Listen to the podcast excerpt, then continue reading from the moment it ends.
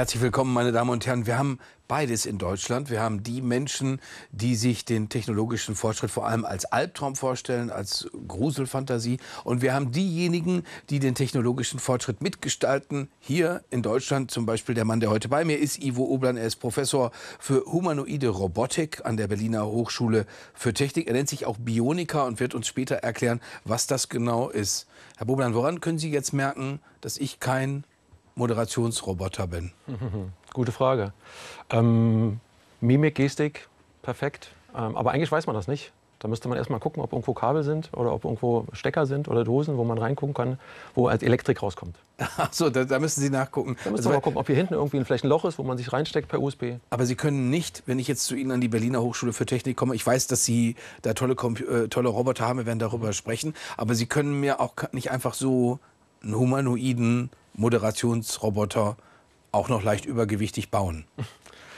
Das zweite geht sicher, aber das erste, glaube ich, ist noch schwierig. Ja. Da brauchen wir noch ein bisschen Zeit. Und ich, ich habe das gesehen bei einem äh, ihrer japanischen Kollegen, ich muss kurz seinen Namen nachschauen. Ach genau, Hiroshi Ishiguro, der Direktor des Instituts für intelligente Robotik an der Universität in Osaka, der hat tatsächlich sich selbst schon nachgebaut, weil er sagt, der Roboter, das ist ja ein Spiegel von uns selbst, ein Spiegel des Menschen. Und angeblich ist sein Roboter, der heißt Geminoid, der äh, ist ein toller Spiel Partner für seine fünfjährige Tochter. Mhm. Äh, sie, sie gucken so ein bisschen so, als würden sie denken, ja komm, hey, mhm. Hiroshi, das ist, das ist Spielerei.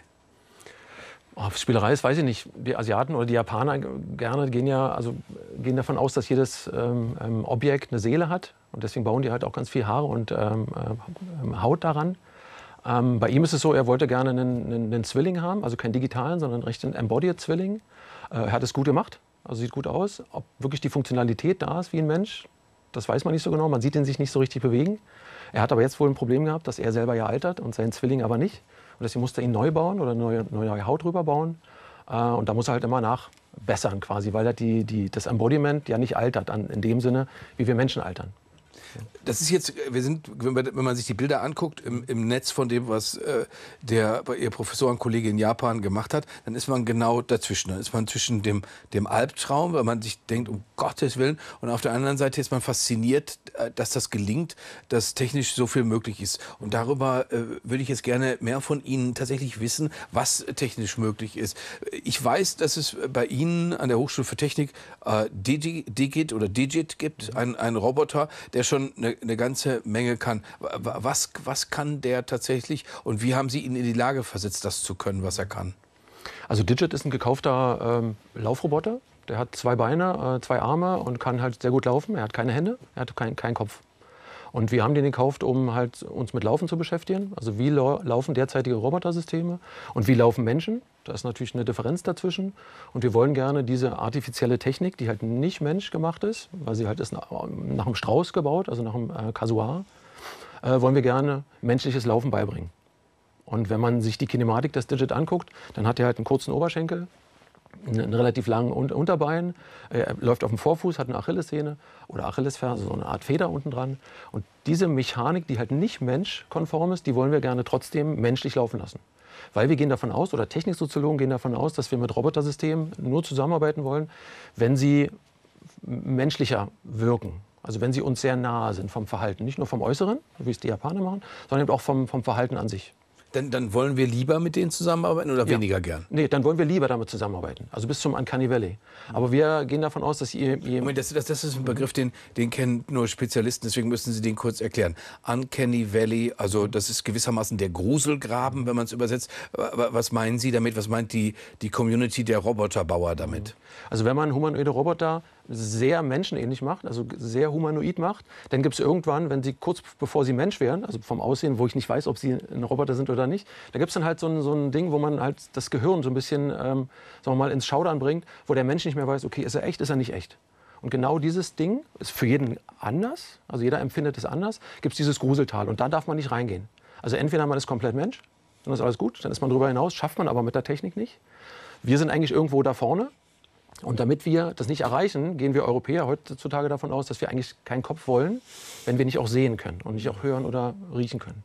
Deswegen machen wir derzeit wenig Köpfe. Es gibt jetzt mittlerweile seit zwei Jahren oder ein Jahr der Trend hin zu Köpfen. Das sind so stilisierte Köpfe, wo man aber nicht weiß, ob da Kameras drin sind oder nicht. Und wenn wir Augen sehen, Kameraaugen, dann machen wir eine Kompetenzzuweisung. Wir glauben, der kann ja sehen. Wenn der Ohren hat, glauben wir, dass er, der kann hören. Wenn er das nicht kann und wir sprechen ihn an und er kann das nicht, dann verlieren wir die Lust, mit dem zu arbeiten und würden den auch nicht kaufen. Aber was, warum ist das für Sie interessant, den Roboter zum einen humanoid, also menschenartig zu machen und auf der anderen Seite zu sagen, ich verbau aber im Prinzip das Bein des Strauß, des Vogelstrauß. Mhm. Warum, warum ist das, warum bringen Sie das zusammen? Es gibt eine andere Technik, die Sie entwickelt haben, kann man vielleicht noch dazu sagen, die, die orientiert sich am, am Elefantenrüssel und, und, und kann diese Bewegung tatsächlich äh, echt, täuschend echt simulieren. Äh, warum wollen Sie das so zusammenbringen? Was hat das für einen Sinn? Nee, das sind getrennte Sachen. Also der Digit ist, äh, war früher ein, ein Casey, die haben den ohne Oberkörper verkauft, also nur die Beine und der ist vom Kasuar abgeschaut.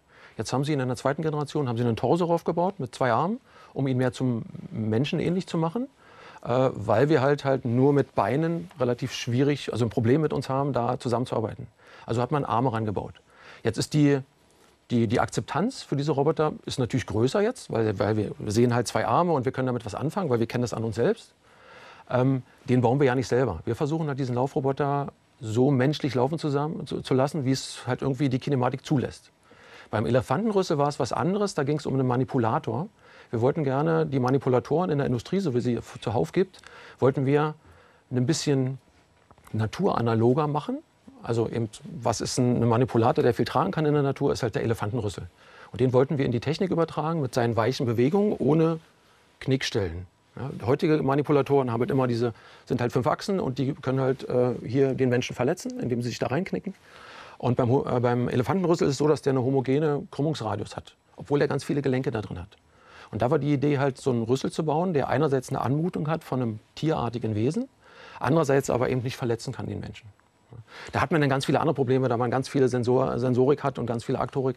Da ist ein konstruktives Problem. Deswegen haben wir diesen Weg nicht weiter verfolgt.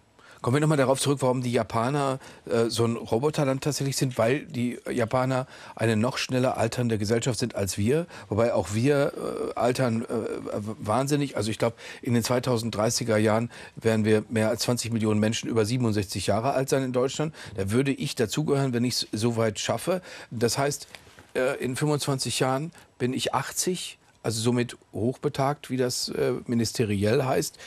Kann ich dann davon ausgehen, Herr Buber, nach dem, was Sie bisher sehen, kann ich davon ausgehen, dass mich dann ein Pflegeroboter badet und ich den was fragen kann, während er mich badet und der kann auch antworten? Ist das wahrscheinlich oder ist das unwahrscheinlich? Das ist schon wahrscheinlich, aber ob das diese ganzen Skills, die Sie genannt haben, ob das alles eine Maschine ist, weiß ich nicht. Also jetzt heutzutage gibt es auch Manipulatoren, die kann man ranführen ans, oder ranstellen oder die sind da schon da an einer, an einer Badewanne äh, und die kann man mit einer Fernbedienung benutzen, um sich selber aus der Wanne zu heben.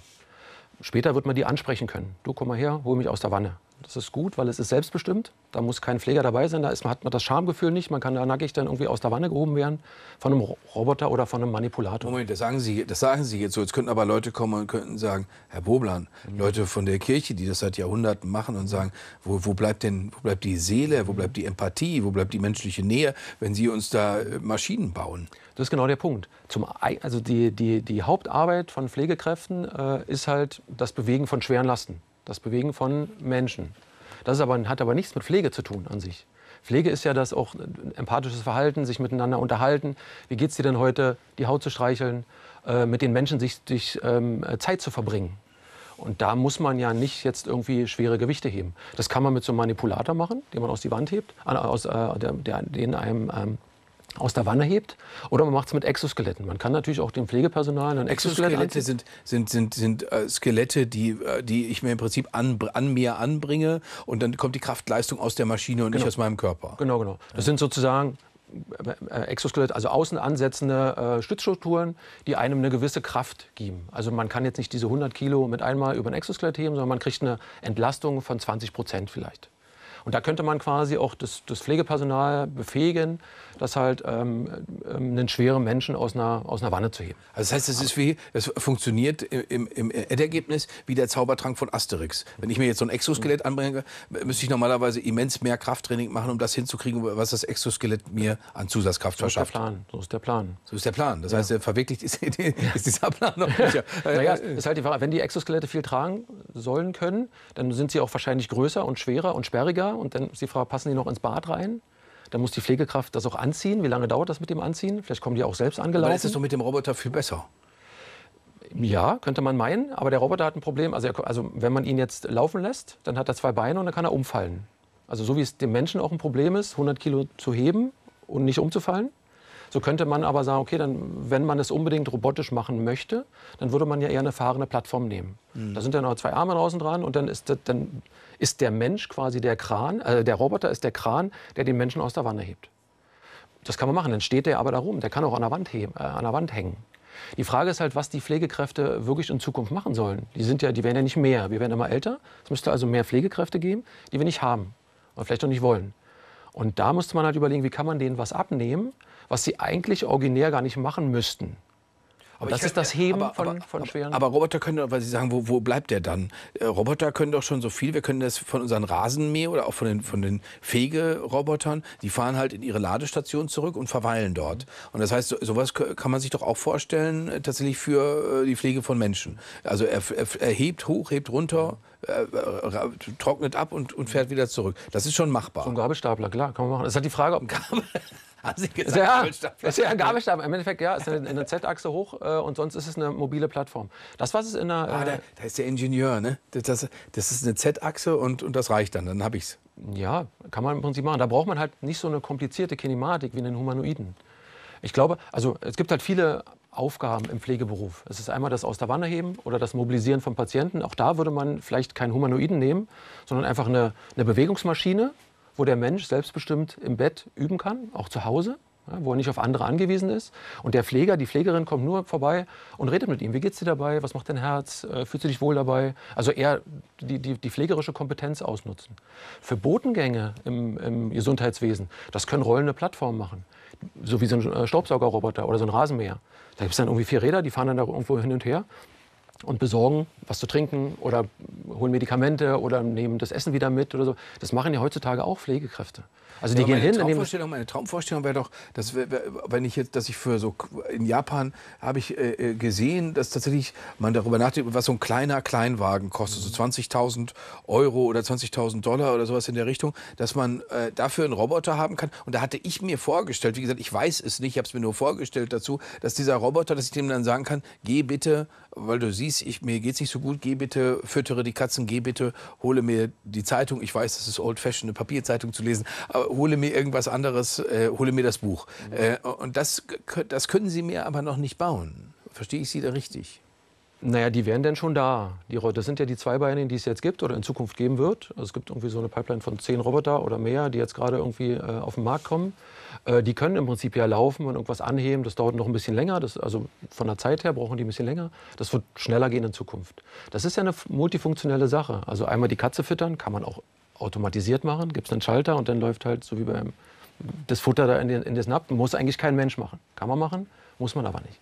Dieses Zeitung holen, Klar, das ist eine Menschaufgabe. Da müsste man dann einen, Humanoiden hinschicken. Das kann aber auch ein vierbeiniger Hund sein. Mhm. Ein Roboterhund, der gerade die Zeitung holt. Also wenn wir uns überlegen, viele Sachen vom Menschen, die wir im Alltag kennen, die wir, also die, die artifizielle Welt ist so gebaut, dass wir Menschen uns darin zurechtfinden wenn wir uns rausnehmen aus einigen Sachen, also Katze füttern und äh, Zeitung holen, dann könnte man oder müsste man dafür, wenn man nur einen haben will, einen Humanoiden nehmen, der dann beides kann, weil er ja auch von alles ein bisschen kann, so wie er auch. Dann nehmen wir uns aber raus aus der Gesellschaft und lassen nur die Roboter für uns draußen diese Arbeit für draußen machen. Das heißt, wir degenerieren dann. Das ist, ein, das ist eine große ähm, Befürchtung, dass wir nicht nur muskulär degenerieren, sondern auch die größere ja. Befürchtung, wie gesagt, Deutschland ist das Land des Kulturpessimismus. Man kann eine Abendgesellschaft einladen, wo dann alle sagen, um Gottes Willen. Ich habe ich hab sogar tatsächlich jetzt gehört, bei, als es um einen, um einen, einen Fastnachtsumzug ging, da hat der Kommentator geraunt, wie schlimm das alles wird mit der künstlichen Intelligenz.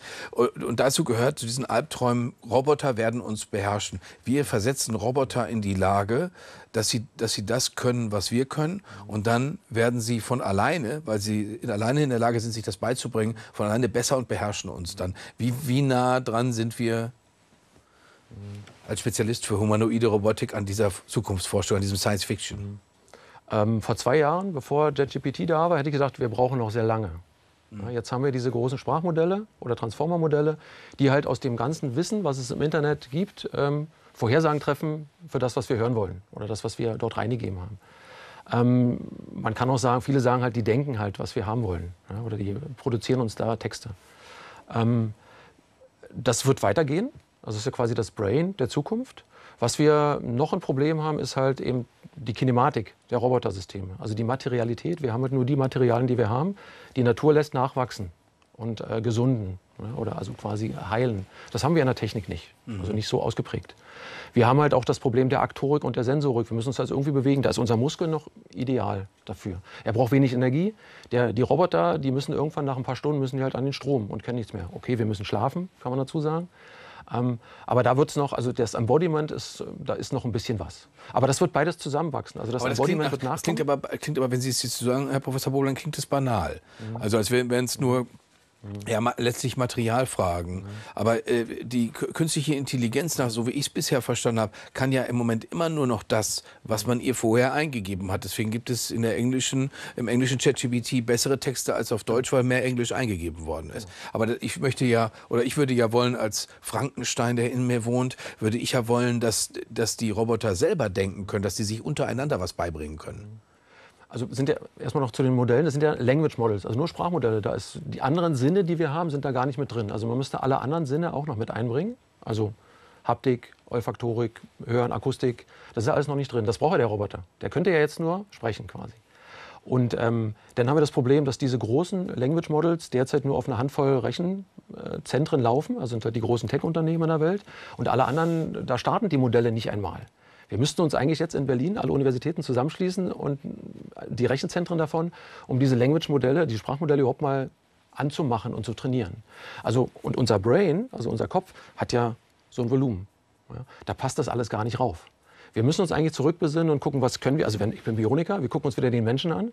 Und da gibt es eine dezentrale Steuerungsarchitektur. Reflexe werden in den Gelenken gemacht. Also wenn wir hinfallen, dann denken wir nicht dran, äh, das Bein nach vorne, sondern das passiert automatisch im Reflex im Knie. Die Mustergeneratoren zum Laufen, Schwimmen, Klettern passiert im Kleinwirm oder im Rückenmark. Das kann man auch auslagern. Und das bisschen, was wir denn hier oben haben, um Planung zu machen, Empathie zu empfinden, also Bewusstsein zu haben, das ist noch viel zu klein vom Bauraum, damit das alles darauf passt. Man müsste jetzt diese Sprachmodelle trennen in den Teil, den wir im Roboter haben wollen und den anderen, den wir per WLAN ansteuern.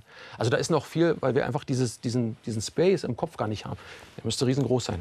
Aber wie, wie, weit sind wir von der Roboterherrschaft denn dann entfernt? Weil das, was Sie sagen, klingt sehr weit entfernt, muss ich sagen. Ist auch noch sehr weit entfernt. Also es wird Roboter geben, die werden, also derzeit, also bis vor zwei Jahren oder vor fünf Jahren waren die alle vorprogrammiert, die Roboter, die haben irgendwas gemacht, Pick and Place.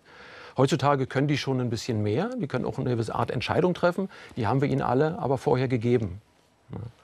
Und ähm, dieser Weg, dieses Zusammenwachsen von Gehirn, äh, also von Sprachmodellen oder eben von multimodalen Modellen, in das Embodiment, das wird noch sehr lange dauern. Mhm. Ja, weil äh, zum Beispiel äh, Elon Musk behauptet, da ja schon einen Schritt weiter zu sein, mhm. äh, weil der tatsächlich ja schon Platinen, also, also ein Euro große äh, Chips einsetzen lässt in das Gehirn. Das macht bereits, so behauptet jedenfalls äh, seine Firma Neuralink, äh, das macht ein Roboter. Der setzt also auf das Gehirn diese, dieses Ding auf. Ich glaube, es sind 1256 Elektroden oder sowas drin. Und angeblich soll mich das in die Lage versetzen, dass ich einfach nur da sitze und denke, äh, rufe bitte äh, meinen Bruder an. Mhm. Und dann, äh, so ähnlich wie, wie Siri bisher, würde das Telefon das machen. Äh, und ich lese in ihrem Gesicht, dass Sie, dass Sie dem nicht hundertprozentig vertrauen. Also wie gesagt, würden Sie das überhaupt schon machen lassen, als jemand, der Spezialist ist für humanoide Roboter, würden Sie einen Roboter an Ihrem Kopf operieren lassen? Nee, glaube nicht. Würde ich, glaube ich, eher nicht machen. Also wir haben schon Probleme mit Hüften. Also der Roboter gibt den Da Vinci, der Hüften operiert. Äh, das kann man machen, das ist gut. Aber jede Hüfte ist halt irgendwie anders. Und ich glaube, da sollte noch jemand drauf gucken, ob das auch wirklich die Hüfte ist, die der Roboter da erkennt und wo er dann rumschraubt. Bei dem, also ich weiß nicht, ich bin kein Neurowissenschaftler, äh, mit dem Neuralink. Aber ähm, ich würde das, glaube ich, also man muss sehen, ob man Freiwillige findet dafür, die das machen lassen. Gibt es schon. Also es gibt Probanden. Es ist von der amerikanischen Gesundheitsbehörde FDA im vergangenen Jahr genehmigt worden, dass Elon Musk das machen darf. Mhm. Aber wir haben auch einen Spezialisten tatsächlich in Berlin, äh, Herr Professor Sukada, der ist der einzige mhm. Neurotechniker, äh, den es tatsächlich gibt, der einzige Lehrstuhl mhm. für Neurotechnik, so wie Sie der einzige, ein, einzige Lehrstuhl für humanoide Robotik sind. Und der ist sehr, sehr skeptisch, was das angeht. Der würde auch eher auf Exoskelette tatsächlich eigentlich setzen. Zumal Elon Musk ja verspricht, man könnte Lahme damit wieder gehen machen. Das ist ja das Versprechen, was da dahinter ist. Also Sie vertrauen dem nicht. Würde ich noch nicht machen. Also weil man nicht weiß, also ist wirklich das Sprechen genau da, wo der jetzt da diesen Chip reinsetzt? Oder ist es vielleicht irgendwo anders bei mir?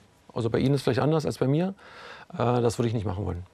Würden Sie denn in einem Flugzeug fliegen, das ein Roboter steuert? Ja. Warum? Ähm, heutzutage machen Piloten auch nichts anderes, als dass sie sich da reinsetzen und nochmal kontrollieren. Also die Start und Landung, glaube ich, machen sie noch selber. Der Rest wird sowieso über einen Autopilot gemacht. Äh, und Starten und Landen, glaube ich, ist kein Problem für eine Maschine. Da sind nicht so viele Messgeräte, die, die man halt nicht irgendwie automatisieren kann. Da muss aber, sorry, da muss kein Roboter sitzen mit zwei Armen und zwei, fünf Fingerhänden. Der kann einfach leer sein. Das stimmt, das ist ja im, im, Moment tatsächlich schon möglich. Kommen wir auf dieses Thema, auf das Stichwort Bionik nochmal zurück. Heißt das, wenn Sie die Sachen abgucken, wir haben über den Rüssel gesprochen, den Sie tatsächlich da perfekt nachgebaut haben, heißt das, äh, über die Natur geht nichts drüber und schon gar nicht über die Krone der Schöpfung, also über uns. Sie müssten, wenn Sie einen Roboter gut machen wollen, bauen Sie den Menschen so gut wie möglich nach. Da wird jeder vielleicht was anderes sagen. Also der Mensch ist ja ein, ein, generalisiertes Tier. Also wir können irgendwie alles so ein bisschen. Wir können ein bisschen schwimmen, ein bisschen laufen, fliegen können wir nicht, aber graben ein bisschen. Und dafür gibt es ja die Spezialisten in der Natur, also in den jeweiligen Tieren. Wir Menschen haben halt gelernt, irgendwie Bewusstsein zu entwickeln oder haben Bewusstsein entwickelt und haben uns unsere, Selb, unsere Welt so geschaffen, wie sie gerade ist. Und ähm, wir glauben halt natürlich, dass wir das oberste Tier in der Nahrungskette sind und versuchen natürlich das beste Tier nachzubauen. Also einen, einen Zwilling zu bauen. Und äh, da muss man halt sehen, dass der Mensch halt nicht nur Embodiment ist, er ist nicht nur Elektrotechnik, er ist nicht nur Informatik, sondern da ist ganz vieles dabei. Und genau diese Themen, wie wir mit der Welt umgehen und wen wir nachbauen wollen, damit beschäftigen wir uns auch in unserem Studiengang Humanoide Robotik, den wir jetzt im Bachelor haben. Wir haben im nächsten Jahr auch den Master dazu. Und da haben wir genau diese drei Säulen. Einmal das Embodiment, also wie sieht der Roboter der Zukunft aus? Wie muss er, welches Material muss er haben? Das ist der Fachbereich 8 bei uns. Denn der Fachbereich 7 ähm, beschäftigt sich damit, wie muss man Aktoren ansteuern? Welche Sensoren brauchen wir überhaupt? Brauchen wir Riechen beim Robotersystem? Oder kann es eigentlich weg? Das, ähm was, ist denn, was ist denn da Ihre Entscheidung, Herr Bublan? Äh, riechen kann das weg? Naja, ist die Frage, ob die Roboter der Zukunft, die uns zur Hand gehen, äh, in Area, ob die riechen sollen, ob wir keine Ahnung, nach irgendwas riechen oder ob es nach Knoblauch riecht oder so. Also, oder ob das einfach immer noch eine, eine Domäne der Menschen ist. Also ist es wichtig, dass der Roboter das kann? Woll, erwarten wir das von dem oder wollen wir einfach gar keine Nase sehen? Und, und, und wer kommt zu Ihnen und studiert das? Sind das Leute, die schon die ganze Zeit mit Fischertechnik gespielt haben in ihrer Jugend? Oder was für Leute kommen dahin? Sind das Leute, die sich, die sich auf Informatik vor allen Dingen verstehen, also die mit dem Computer sehr firm sind? Was für Leute kommen und sagen, humanoide Robotik, das gibt es hier in Deutschland einmal, nämlich bei Herrn Professor Boblan, da will ich hin? Mhm ganz unterschiedliche Menschen. Es gibt einmal die, die Leute aus der Konstruktion, aus der Mechanik, die wollen halt Roboter bauen. Dann gibt es die Elektrotechniker, die kommen sehr vom Löten her und die wollen halt irgendwie Leben einhauchen, also wie verhält sich ein Roboter oder wie bewegt sich ein Motor. Und dann gibt es die Informatikseite, die wollen gerne promovieren, die wollen Kognition machen. Also sie wollen sehen, welche Datenströme kommen in die Augen rein, was kann man damit machen. Äh, und wie kann man halt diese, diese ganzen Daten so verarbeiten, dass sie in einem sogenannten Brain auf einem Roboter sitzen. Und äh, wir haben auch Leute aus der Geisteswissenschaft dabei, die sich damit beschäftigen, oder aus der Techniksoziologie, die sich damit beschäftigen, was macht das mit uns? Wie ändert das unseren Arbeitsprozess? Wie ändert das unser eigenes Ich? Ja. Da geht es auch darum, auf der einen Seite der Mensch, auf der anderen Seite der Roboter. Dazwischen sind ja irgendwie diese Cyborgs. Also was macht das mit uns, wenn Technik immer näher an den Menschen rankommt? Ja, Cochlea-Implantate, Herzschrittmacher, irgendwelche Chips unter die Haut. Ab wann fühlen wir uns noch als Mensch und ab wann sind wir Maschine?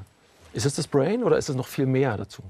Und diese ganzen Fragen kann man natürlich alle nicht in dem Master machen. Da haben wir jetzt auch in diesem Jahr äh, das erste Mal in Berlin, also wurde politisch bestimmt, dass wir ein Promotionsrecht bekommen äh, in Berlin. Und wir bewerben uns natürlich darauf, nicht die komplette BAT, die, die Berliner Hochschule für Technik, sondern äh, ja, gute Wissenschaftler bei uns. Und wenn wir das Promotionsrecht haben, dann forschen wir natürlich in diese Richtung viel, viel weiter, um halt zu sagen, was sind denn die idealen Roboter der Zukunft, die wir uns wünschen in der Gesellschaft. Das sind natürlich der, der asiatische Kompon äh, Kontinent und der amerikanische Kontinent haben eine ganz andere, Ziel, äh, ganz andere Zielvorstellung. Ja, könnte, es, könnte es nicht sein, dass Sie, weil die sich mit solchen ethischen Fragen nicht allzu lange aufhalten, wir haben ja vorhin schon besprochen, Herr Ishiguro hat sich selbst nachgebaut, Elon Musk behauptet, äh, ich lasse die Roboter schon alles Mögliche äh, tatsächlich operieren. Dann gibt es noch den, den, den Roboter äh, Atlas, da gibt es ganz fantastische äh, Videos, was Atlas alles kann, wo man das Gefühl hat, das ist fast schon ein Kollege auf dem Bau, also den sieht man da mit so einem Gerüstbauer zusammen. Kann es einfach sein, dass wir da durch, durch ähm, moralische Kleinteiligkeit auch ins Hintertreffen geraten? Hm, glaube ich nicht. Also wir, wir, ja, wir reden schon sehr viel, wir Europäer, darüber. Aber ich glaube, es ist wichtig, in der Demokratie darüber zu reden. Was wollen wir sein? Also weil im Endeffekt entscheiden wir, wenn wir jetzt den Hebel umlegen, wie wir in 100 Jahren leben.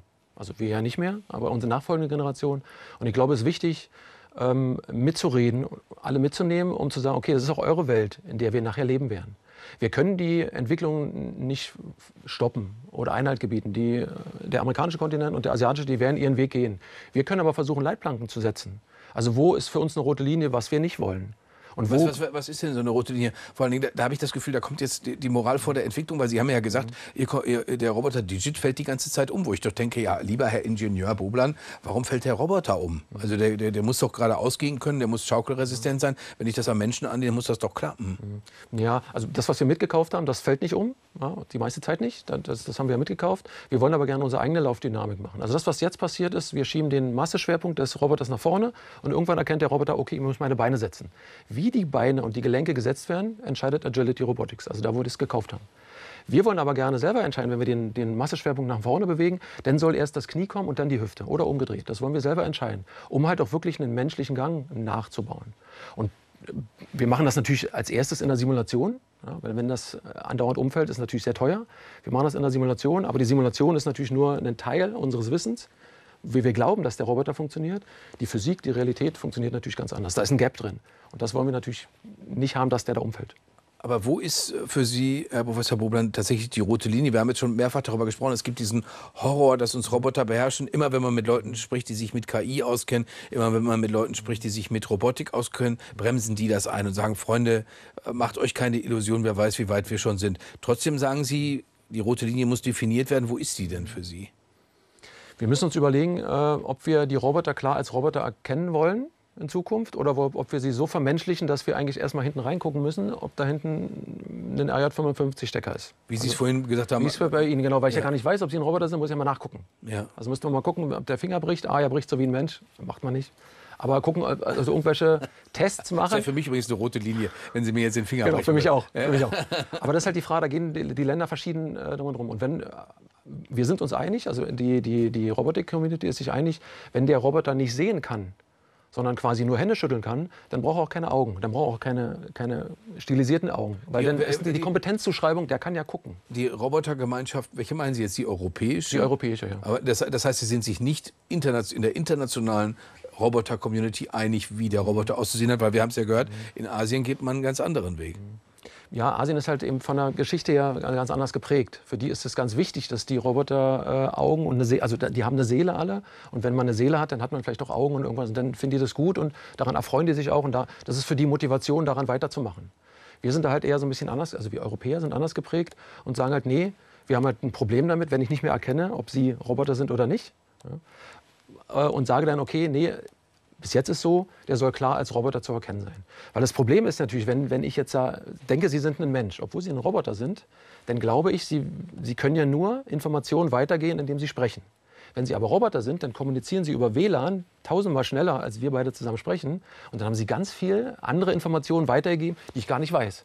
Also ich bin nicht mehr Herr der Informationsflut, die aus Ihnen rausgeht oder die bei uns hier gerade ähm, äh, existiert. Und das ist ein Problem mit der Kompetenzzuschreibung. Und dann verliere ich das Vertrauen und dann werde ich auch dagegen arbeiten. Und es geht ja darum, eher Vertrauen zu gewinnen, also mit den Robotersystemen beim Menschen Vertrauen zu gewinnen, damit die Roboter Wirksamkeit entfalten, also dass sie helfen können im Alltag. Es geht auch nicht ums Ersetzen. Also mir geht es nicht ums Ersetzen, mir geht es darum, dass die Menschen Vertrauen haben in Robotersysteme und ihnen die unliebsame Arbeit, also die, die wehtut, die schwer, die schwer ist, also das Tragen von Lasten, das soll von Robotersystemen, von, von Automatisierung, von Technik abgenommen werden und nicht das Reden miteinander. Das soll natürlich weiterhin bei Menschen sein. Wer will sich mit einer Maschine unterhalten? Die wenigsten. Ich danke Ihnen sehr für Ihre Zeit, Herr Professor Bobland. Und weil das Gespräch so angenehm war, kann ich Ihnen jetzt sagen, ich bin ein Roboter und komplett von Theo Koll äh, tatsächlich programmiert. Also das, was Sie gehört haben, war letztendlich Guck ich gleich mal nach. vielen Dank, dass Sie hier waren und vielen Ihnen vielen Dank fürs Zugucken. Dankeschön.